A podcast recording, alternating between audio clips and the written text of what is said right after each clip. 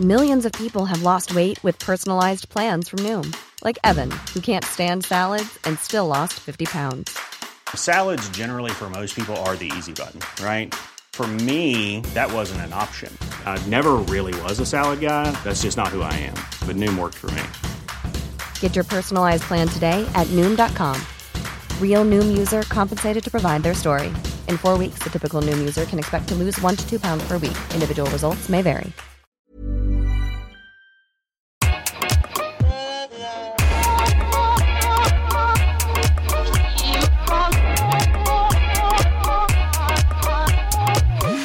Bonjour Okaya. Bonjour Grace. Bienvenue dans ce nouvel épisode de Kif Taras, le podcast qui saute à pieds joints dans les questions raciales.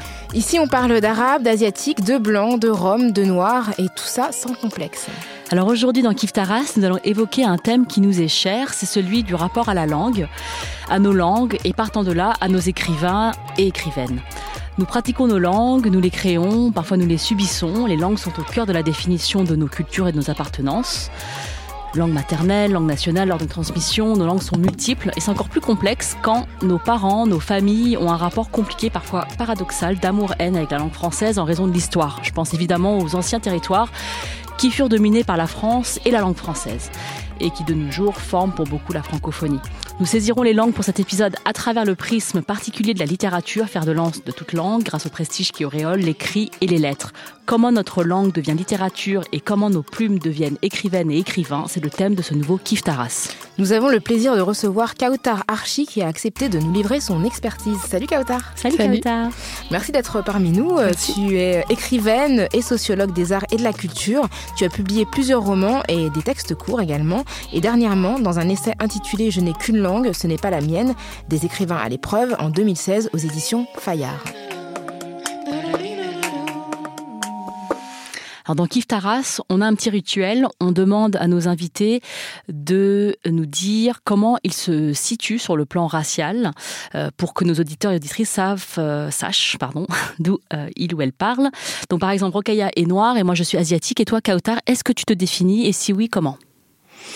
Je me définis pas, mais disons que je peux remarquer que les autres ont une tendance à me définir. Et c'est vrai que dans certaines interactions, dans certaines relations, euh, je suis parfois perçue comme une femme arabe, donc avec un processus euh, de racisation euh, défavorable. Est-ce qu'il y a un moment dans ta vie où tu t'es rendu compte justement de l'intervention de ce processus? Oui, c'est intervenu assez tôt. C'était en, en, classe quand j'étais euh, quand j'étais au début du collège, je crois, la fin d'année. L'enseignante avait distribué un ensemble de livres euh, à, à, la classe et tous les élèves avaient un livre semblable et j'avais un livre différent. Et mes camarades qui étaient un peu jaloux, etc., ont demandé pourquoi. Kautar, est-ce qu'elle a le droit d'avoir un livre différent? Et l'enseignante avait répondu euh, parce qu'elle est différente.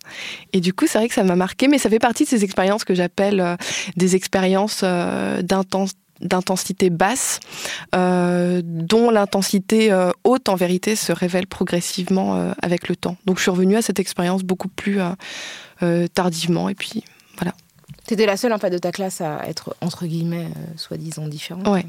D'accord. Et donc depuis, je, je me vis comme particulière. Est-ce que ton livre était mieux? Je crois qu'il était mieux, oui. Finalement, tu as gagné. Alors, dans ton essai qu'on a déjà évoqué, euh, qui s'appelle Je n'ai qu'une langue, ce n'est pas la mienne, des écrivains à l'épreuve, tu étudies le rapport de cinq écrivains algériens par rapport à la langue française et par rapport à leur place dans le patrimoine culturel euh, littéraire français. Ces cinq écrivains sont Katab Yassine, Assia Djebar, Rachid Boudjedra, Kamel Daoud et Boalem Sansal. Ce sont des écrivains algériens qui ont tous écrit en langue française qui n'est pas leur langue maternelle. Tu évoques la langue comme un butin de guerre souillé de la violence de la colonisation. Quel est le rapport entre la langue et la colonisation? Alors cette expression euh, butin de guerre, ce n'est pas mon expression, c'est l'expression de, euh, de Kateb Yassine, et c'est une expression qui a, qui a connu un, un, grand destin, qui a longuement été, euh, qui a longuement été débattu. Ce qui est intéressant, c'est que dans le cadre de l'entreprise coloniale, c'est une entreprise qui a connu différentes facettes et qui a fait émerger on pourrait dire, euh, différents outils de, euh, domination.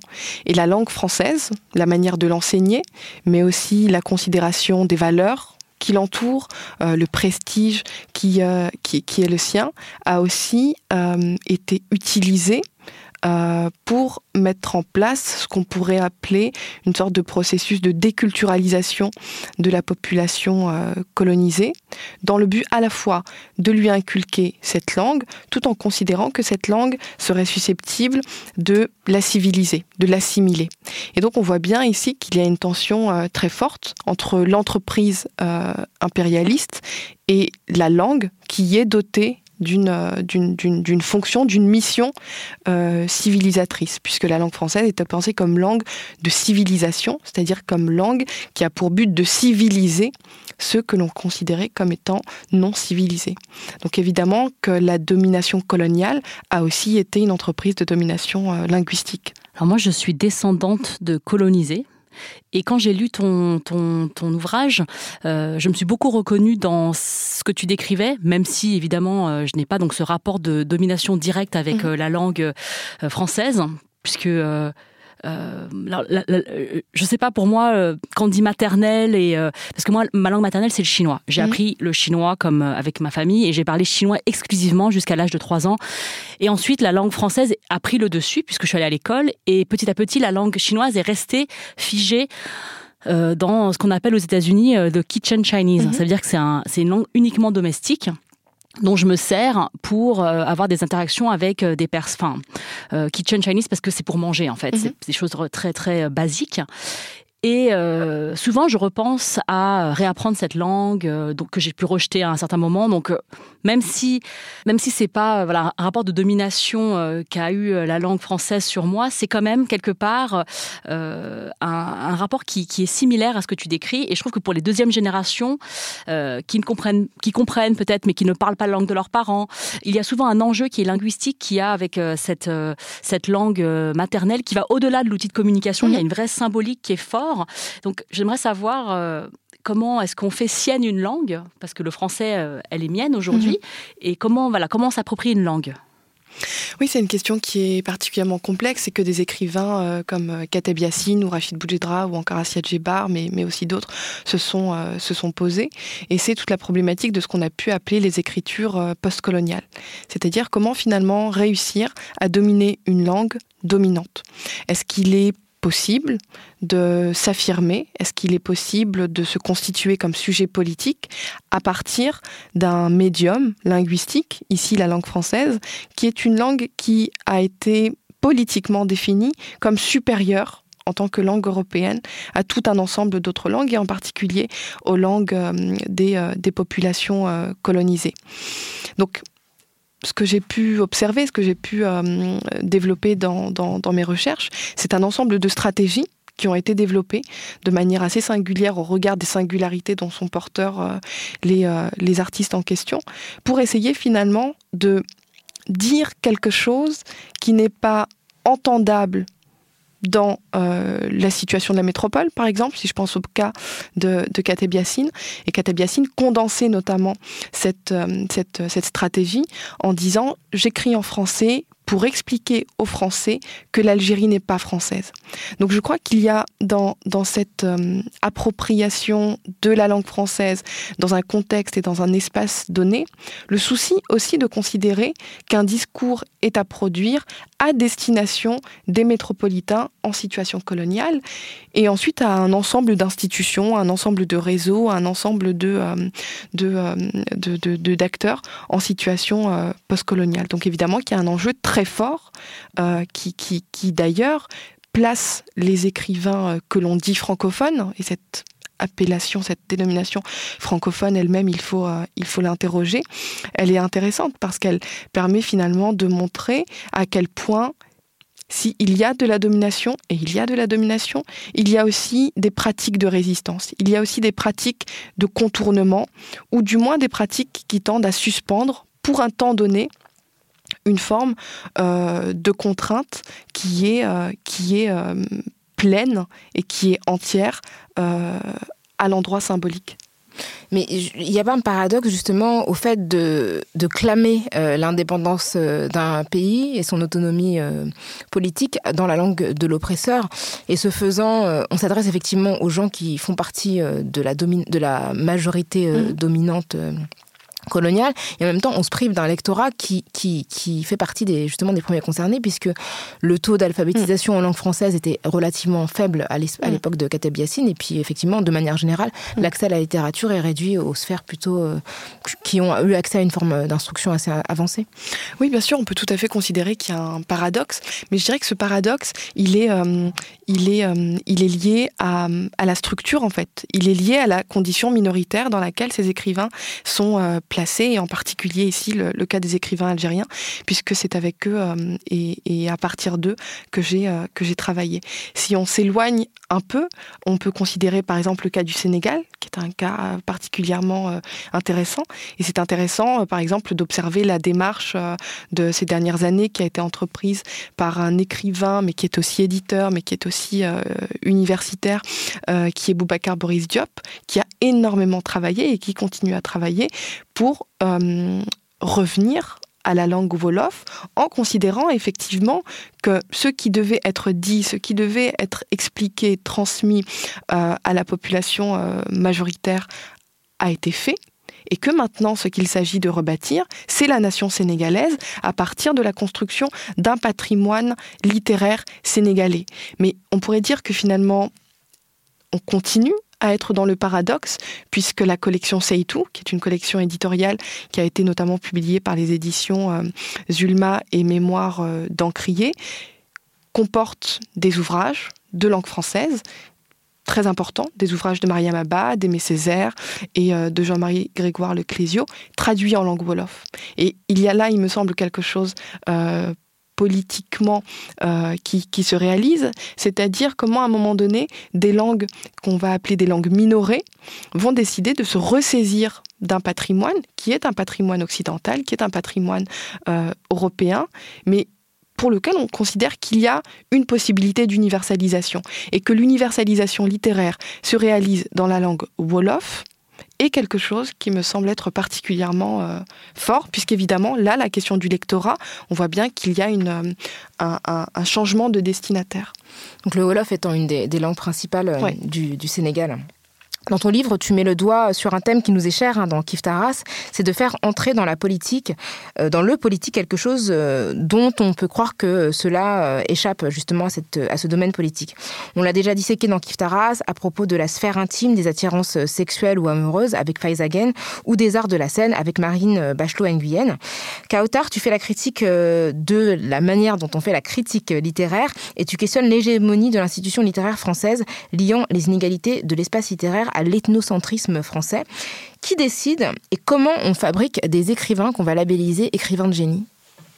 Alors, le champ littéraire, c'est une euh, structure particulièrement complexe. C'est un champ social euh, qui a un fonctionnement, on pourrait dire, euh, semblable, avec un certain nombre de particularités par, rapport, par rapport aux autres. Ce qui est très important, c'est d'essayer de comprendre que derrière la valeur littéraire, il y a quelque chose qui s'appelle l'entreprise de valorisation. C'est-à-dire que des gens, ce qu'on peut appeler des professionnels euh, de la lecture, des professionnels de l'écriture, des professionnels euh, du commentaire, vont constituer une sorte de chaîne, une assez longue chaîne, une chaîne assez complexe, euh, qu'on dit parfois être la chaîne du livre, et qui est en fait constituée par un réseau d'intermédiaires. Il y a donc des intermédiaires euh, du travail euh, littéraire et on peut penser à la figure de l'éditeur, mais on peut aussi penser à la figure de l'attaché de presse, les commerciaux rôle très important, bien évidemment les critiques, euh, les jurys des, prix, les, membres des académies, etc. Ce qui est intéressant, c'est que quand on plonge dans, ces questions-là, on a immédiatement affaire à une catégorie une sorte de distinction qui semble aller de soi, mais qui en vérité n'est pas si évident que cela.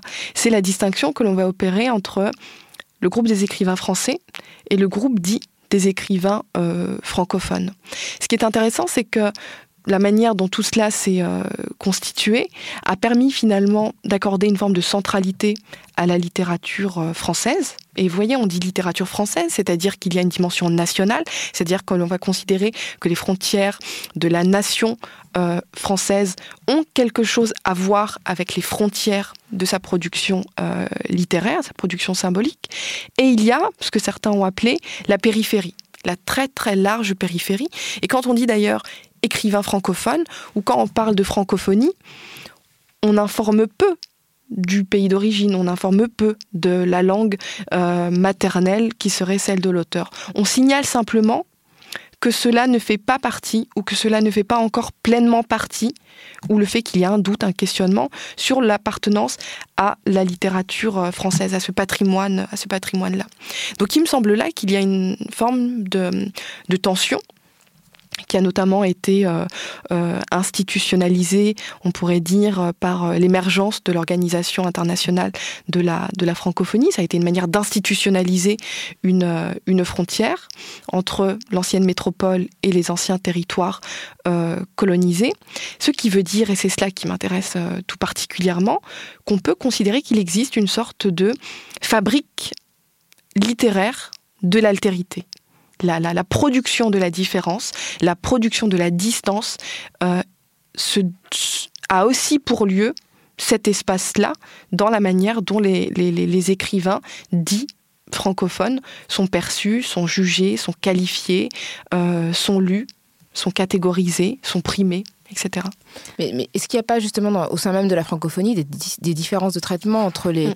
les gens qui sont euh, francophones euh, issus des anciennes colonies mm-hmm. françaises et les gens qui sont euh, francophones de pays limitrophes? Je pense par, notamment aux Belges ou aux Suisses. Enfin, je pense qu'une autrice comme Amélie Nothomb mm. n'est pas du tout perçue de la même manière que Assia Djebar, enfin, même si c'est pas du tout le même type de littérature. Tout à fait. Ça pose la question évidemment de la, de la, de la manière dont la francophonie s'est historiquement construite, de la manière dont on a essayé de faire de la langue française une langue dominante, et puis progressivement, c'est plus euh, l'idée d'une langue en partage qui est, euh, qui est apparue. Mais il est évident que pour aller, euh, pour aller rapidement, il y a une distinction très forte et qu'on sent en plus, qu'on sent de manière euh, quasi, euh, quasi intuitive quand on pense à ce qu'on pourrait appeler la francophonie du Nord et par rapport à ce qu'on pourrait appeler la francophonie euh, du Sud. Ce qui est assez intéressant dans le cas d'Amélie Nothomb, mais on pourrait aussi penser à, Simon, on pourrait aussi penser à des auteurs suisses comme Ramuse. ils ont passé la frontière. Ils ont passé la frontière et on a oublié que ils étaient de nationalité belge, on a oublié qu'ils étaient de nationalité suisse. Pour d'autres, c'est beaucoup plus difficile, puisqu'ils sont renvoyés à quelque chose d'une altérité qui peut faire l'objet de formes de racisation ou de formes de culturalisation.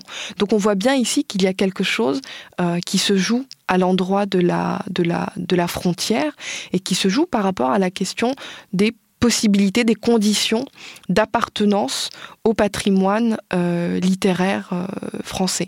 Et c'est ce que j'essaye de, de, montrer dans le livre. Pour certains, cet accès est naturel, même s'il y a des difficultés, et du temps, etc. Mais au final, il y a une sorte d'assimilation, c'est-à-dire d'effacement de l'origine euh, suisse ou belge, européenne, européanisée initialement. Et pour d'autres, c'est bien évidemment beaucoup plus, beaucoup plus complexe. Tu as dit pendant, pour une interview à l'Humanité que le terme francophone renvoie à une représentation racialisée de l'écriture littéraire.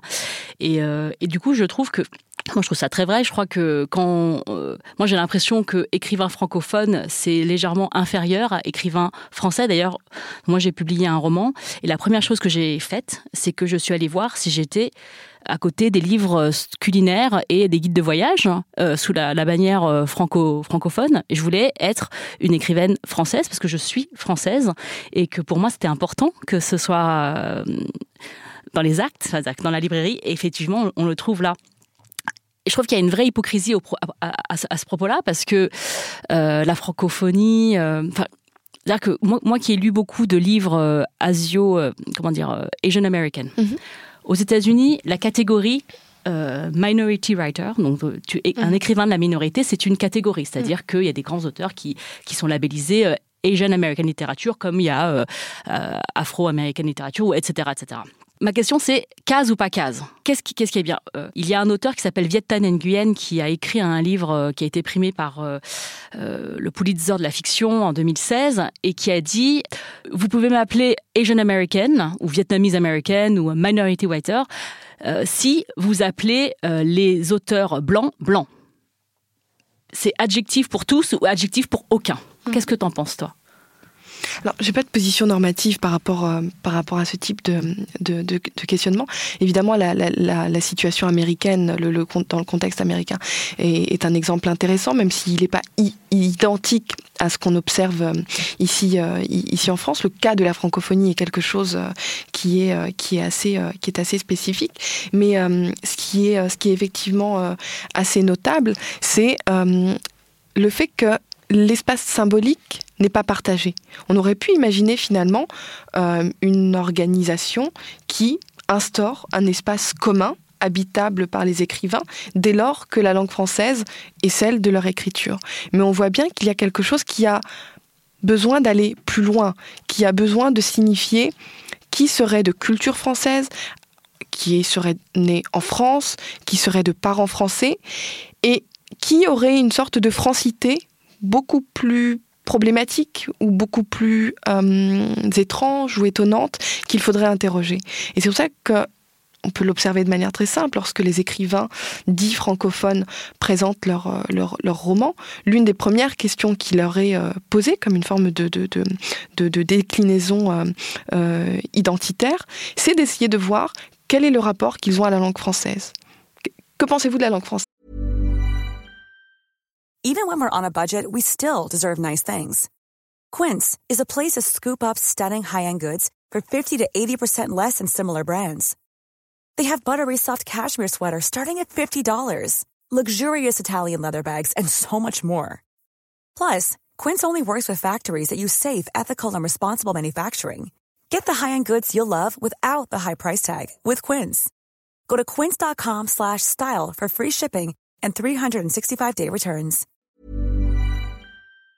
Qu'est-ce que la langue française vous a, vous a apporté? Comment vous sentez-vous dans la langue française, etc. Toutes ces questions sont des questions qui participent d'une manière ou d'une autre, il me semble, dans le caractère en plus euh, performatif qu'elles qu'elles ont, à reconstituer quelque chose de, de la relation majoritaire-minoritaire. Et, et, ça, c'est quelque chose d'assez intéressant, d'assez passionnant, puisque ça, ça, ça redonne à la question, littéraire son potentiel politique et ça permet de faire émerger les rapports de pouvoir qui sont à l'œuvre dans un espace qui la plupart du temps dénie le pouvoir euh, qu'il est et qu'il incarne et qu'il possède.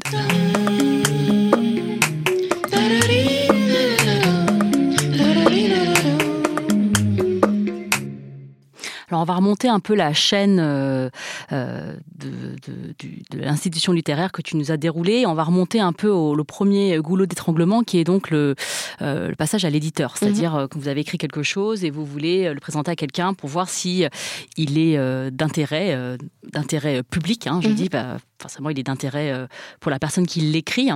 Et j'aimerais lire un extrait de ton livre à propos de la recherche d'édition de Kateb Yassine. Il dit j'ai amené les premières ébauches de Nejima au seuil et je me souviens de la réaction du lecteur, je ne dirai pas son nom. C'est trop compliqué, ça. En Algérie, vous avez de si jolis moutons, pourquoi vous ne parlez pas des moutons? C'est exactement ce qu'il m'a dit le plus gentiment du monde. Donc ça, c'était dans la fin des années 40. Et j'aimerais qu'on écoute un, un extrait euh, d'une d'une écrivaine qui a dit à peu près la même chose euh, plus tard, euh, plus proche de nous. In fact, I did not know what African authenticity was.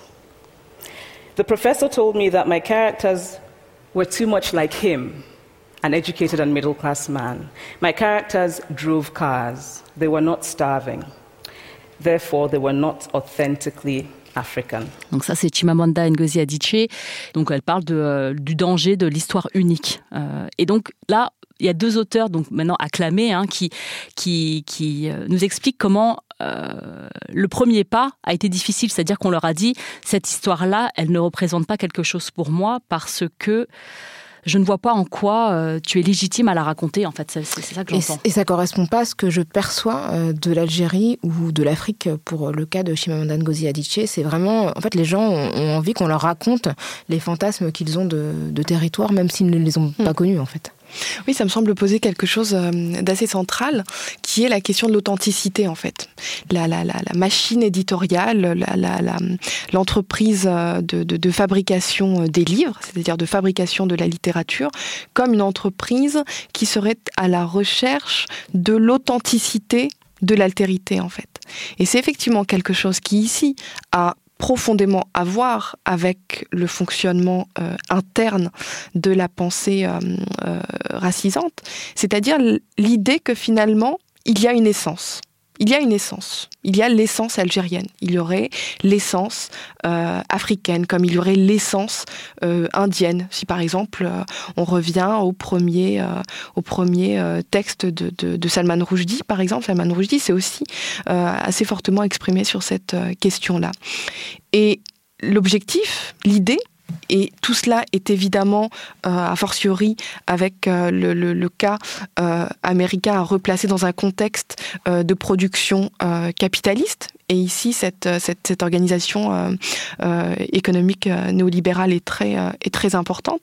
Elle vise à opérer quelque chose qu'on pourrait qualifier de, de, marchandisation de la différence culturelle. C'est-à-dire qu'il faut produire de la différence culturelle, il faut d'une manière ou d'une autre, euh, accompagner les auteurs dans des processus d'auto-exotisation de leur propre posture littéraire, mais aussi de leurs propres écrits. Et tout cela, bien évidemment, se passe d'une manière très complexe. Il faudrait à chaque fois replonger dans la spécificité de la relation entre tel auteur, tel éditeur, et essayer de, comprendre comment, comment cela s'est passé, puisque c'est extrêmement euh, euh, relationnel et, euh, et, dynamique. Mais il me semble que cette, cette, cette, cette recherche de l'essence, elle est une manière de produire l'essentialisation dans un espace où ce sont des biens culturels altérisés qu'il faut, euh, qu'il faut vendre. Donc effectivement, il y a une nécessité de correspondre à une euh, demande sociale, matérielle, mais aussi euh, profondément imaginaire, projetée sur des corps perçus comme distincts. Mais du coup, ça, ça, ça, ne permet jamais à ces auteurs-là d'atteindre euh, le statut euh, d'auteur euh, de littérature, ou d'autrice d'ailleurs de littérature française, puisqu'en fait, on les confine à des thématiques qui sont extrêmement réduites et qui, même si ça peut être le cas, mais en tout cas qui ne sont pas perçues comme ayant une portée universelle. Donc on fabrique leur altérisation et finalement on les labellise, même avant même qu'ils aient produit un, un texte. Oui, sur cette question-là, on pourrait aussi euh, y, inclure le rapport euh, social de genre, puisque les femmes ont été aussi dans une situation particulièrement complexe par rapport à cette, euh, à cette problématique-là. Et il y a évidemment dans une perspective intersectionnelle des, articulations très, très fortes. La, ce que chacun semble poursuivre, c'est évidemment une reconnaissance euh, sociale, une, valorisation euh, institutionnelle euh, du travail. Ça peut être quelque chose de pleinement, légitime qu'on peut, qu'on peut, qu'on peut comprendre. Mais on remarque bien évidemment qu'ils ne sont jamais écrivains ou écrivaines tout court. La, la, qualification de leur, de leur travail, la qualification de leur production. D'ailleurs, vous le voyez, quand on parle de littérature et de littérature féminine, immédiatement, on crée une hiérarchie. Immédiatement, le fait de poser une différence ramène à une, euh, à une, euh, à une sorte de, de, de verticalité très, euh, très forte. Alors moi aussi j'ai un pendant de ça qui est un peu différent, c'est que comme je suis une femme et que j'ai écrit quelque chose qu'on qualifierait, je mets des guillemets, d'intime, la première question qu'on me pose, c'est est-ce que c'est autobiographique mhm. Parce que on attend de moi, alors de manière que je parle de Chinatown, etc., de tout ça, mais aussi on attend de moi que je livre quelque chose de, l'ordre du témoignage. Et ça, mhm. tu dis dans ton livre, euh, c'est que on me nie mhm. quelque part euh, la capacité euh, littéraire, c'est-à-dire que je ne pourrais écrire que ce que j'ai vécu. Et, et ça, c'est assez complexe à, parce qu'en même temps, effectivement, oui, il y a des choses de moi dans un, enfin je veux dire, on, écrit des choses aussi parce que peut-être on les a pensées, ou mm. c'est possible. Mais posé comme ça, moi, je, je le ressens souvent comme une euh, comme un une négation de ta capacité à produire de la fiction. C'est ça. Mm. Il me semble que ce qui est en jeu ici, c'est quelque chose de d'absolument euh, central. C'est-à-dire que euh, et, c'est ce que j'ai pu observer à travers mes, mes, mes recherches, il y a une résistance extrêmement forte à l'idée que des, individus, que des groupes minoritaires deviennent producteurs de représentation et potentiellement de représentation critique et potentiellement de représentations qui se veulent euh, contre-hégémoniques, oppositionnelles. Et ce retour, cette réassignation à quelque chose qui ne serait pas abstrait, ne serait pas intellectualisé, qui serait uniquement incarné, qui serait uniquement euh, produit par le corps et par les émotions du corps. Et pour moi, vraiment une tentative de maintenir un ordre, de maintenir un ordre qui est celui, bien évidemment, de l'ordre littéraire, mais qui est celui de l'ordre politique en vérité. Qui peut produire des représentations Qui peut produire des représentations concurrentielles Et qui peut produire des, représentations qui, sont, euh, qui, ont pour vocation de déstabiliser euh, l'ordre dominant et euh, il y a une question aussi qui me semble intéressante, qui est la question de, du niveau d'exigence qu'on peut avoir vis-à-vis d'auteurs qu'on perçoit euh, comme étant différents. Dans son article, Claire Ducournau, qui est un article qui s'appelle Des consécrations sous conditions, mm. elle relate le fait que l'écrivaine Fatou Diom, euh, qui est elle d'origine sénégalaise, franco-sénégalaise, dénonce de même une certaine condescendance des Blancs. Et Fatou Diom dit que ces Blancs encensent des romans africains nuls, des navets, car ils ne nous croient pas capables de bien écrire. Et elle évoque des amalgames souvent entre les auteurs sénégalais et congolais, par exemple. Et, du coup, c'est vrai qu'on a l'impression que cette euh, cette, euh, cette, manière d'alimenter la forme d'exotisation fait qu'on va se contenter de récits de moindre qualité parce qu'on va se dire oui bon bah c'est bien pour eux ils racontent leur truc mais dans une forme qui est un petit peu simpliste mais qui correspond à leur niveau euh, de capacité en termes d'écriture. Oui, évidemment que la, perception, le jugement qui va être euh, posé sur, euh, sur l'ouvrage, sur l'écrivain, la manière dont il, euh, dont il l'incarne et dont il le défend, va être pris dans, ce spectre, dans ce spectre de, de, l'altérisation, dans ce spectre de la, de la production euh, de la différence euh, culturelle. Et on peut évidemment remarquer euh, des formes de, de, critiques qui parfois sont des critiques acerbes à l'égard du, du, du, niveau de langue, à l'égard de la, de, la, de la maîtrise de la langue française. Et des écrivains euh, euh, ont été refusés. Leur livre n'a pas été publié puisque dans le contexte de l'époque, au regard des relations avec la maison d'édition, etc., le livre apparaissait comme non publiable. Donc évidemment qu'il y a cette question très importante entre le légitime et l'illégitime, entre le français et le francophone, mais beaucoup plus en amont, et vous avez raison de, le souligner, ce qui est publié et ce qui n'est pas publié fait bien évidemment aussi advenir des, euh, rapports d'inégalité euh, invisibles ou invisibilisés.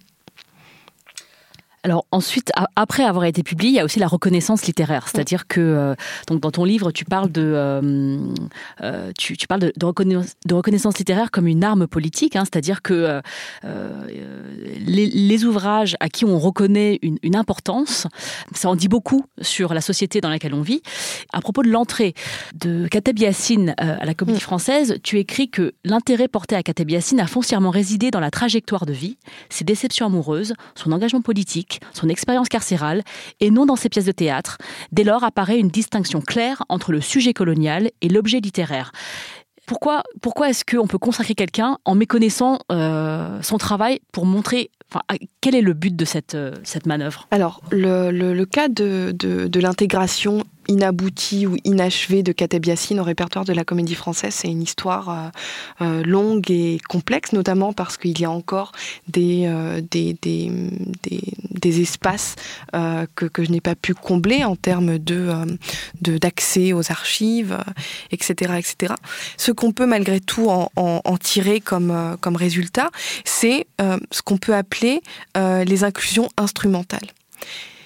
Comment expliquer que des auteurs entrent au répertoire en ayant une œuvre conséquente et que d'autres n'y entrent pas.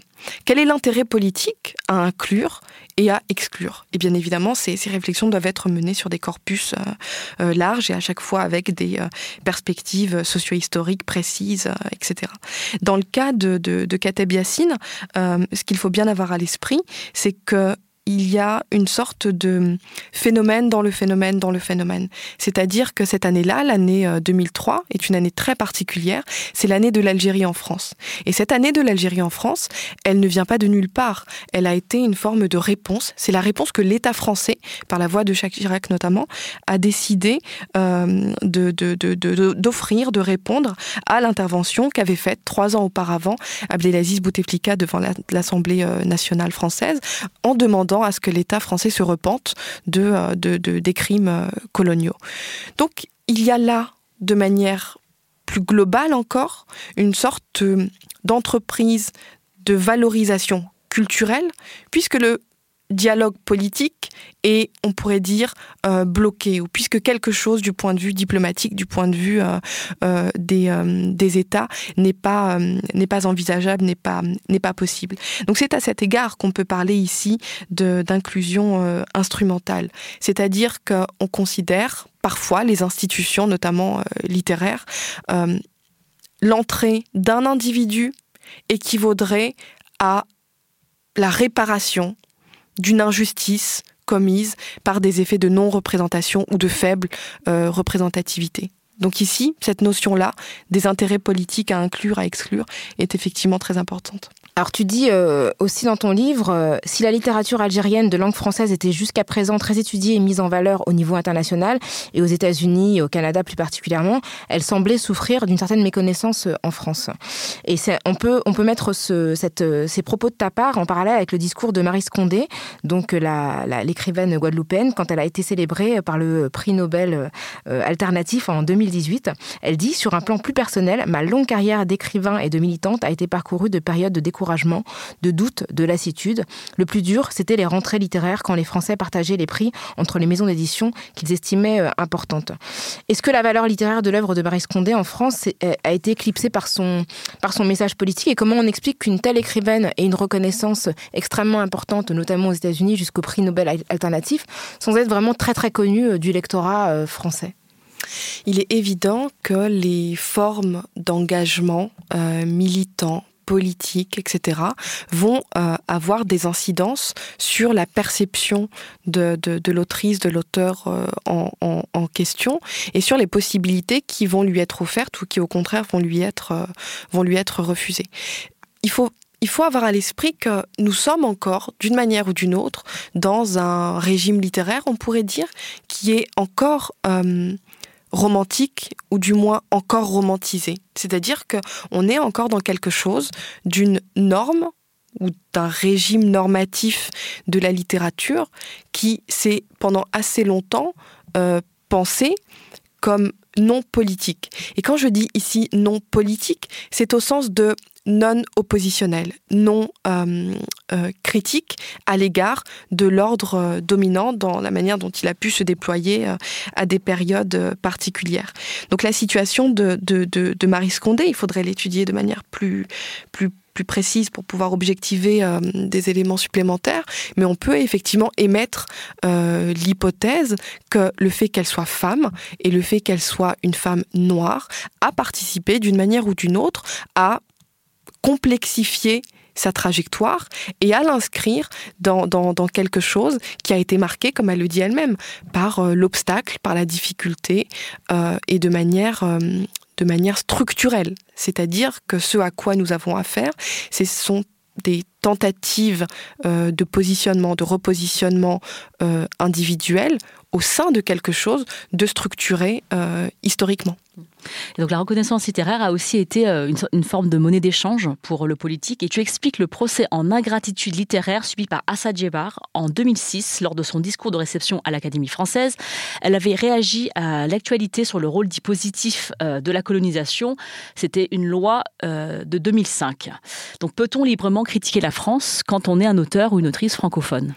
Alors ce qui est intéressant dans, dans, cette expérience d'Assia Djebar, c'est premièrement euh, l'usage qu'elle va faire de cet instant qu'elle vit, qui est une sorte d'instant euh, euh, magistral où elle devient une immortelle parmi les immortels.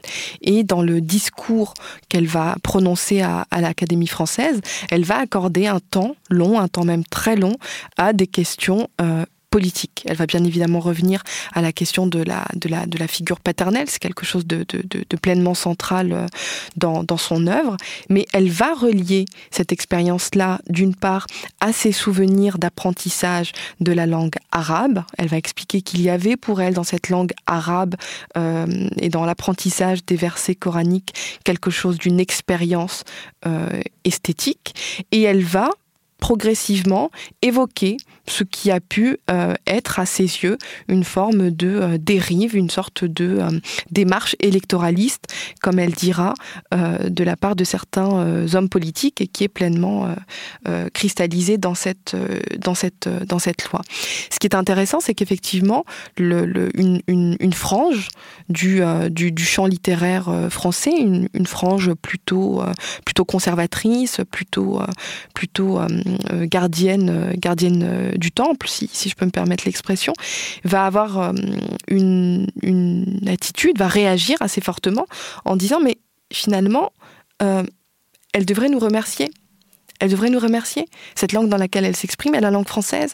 Et l'une des expressions qui va notamment être euh, utilisée par un critique littéraire sera l'idée que finalement, par ce discours, Assia Djebar a plongé son épée dans la plaie. Et que cette idée de plonger l'épée dans la plaie n'est pas digne d'une académicienne n'est pas digne surtout d'une académicienne qui est femme et qui est euh, algérienne au sein d'une institution euh, française. Donc il y a ici quelque chose euh, qui est pleinement pris à la fois dans des rapports de pouvoir liés au genre, liés à la question de la visibilité euh, des femmes au sein de ces espaces-là, et bien évidemment la question, euh, la question euh, coloniale, telle qu'Assia Djebar va décider de la, de la poser.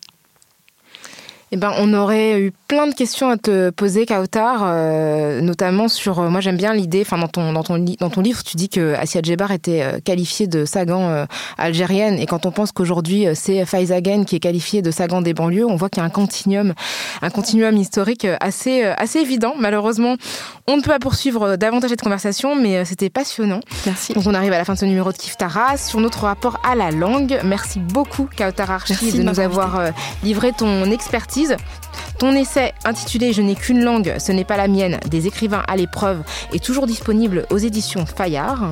Et n'hésitez pas à nous faire part de vos opinions sur l'échange que nous venons de mener. Si vous aussi vous entretenez un rapport ambigu, paradoxal avec votre langue, vos langues, ou si vous trouvez au contraire que euh, la langue c'est simplement un outil comme les autres, écrivez-nous à kiftaras at binge.audio ou contactez-nous sur les réseaux sociaux en suivant at kiftaras sur Twitter et sur Facebook ou avec le hashtag kiftaras. Kiftaras est un podcast de Binge Audio réalisé aujourd'hui par Quentin Bresson. On se retrouve dans 15 jours pour un nouvel épisode de Kiftaras. Merci Rokaya. Merci Grace. Binge. Hey, it's Paige DeSorbo from Giggly Squad. High quality fashion without the price tag. Say hello to Quince. I'm snagging high-end essentials like cozy cashmere sweaters, sleek leather jackets, fine jewelry, and so much more. With Quince being 50 to 80% less than similar brands. And they partner with factories that prioritize safe, ethical, and responsible manufacturing. I love that. Luxury quality within reach. Go to quince.com slash style to get free shipping and 365 day returns on your next order. Quince.com slash style.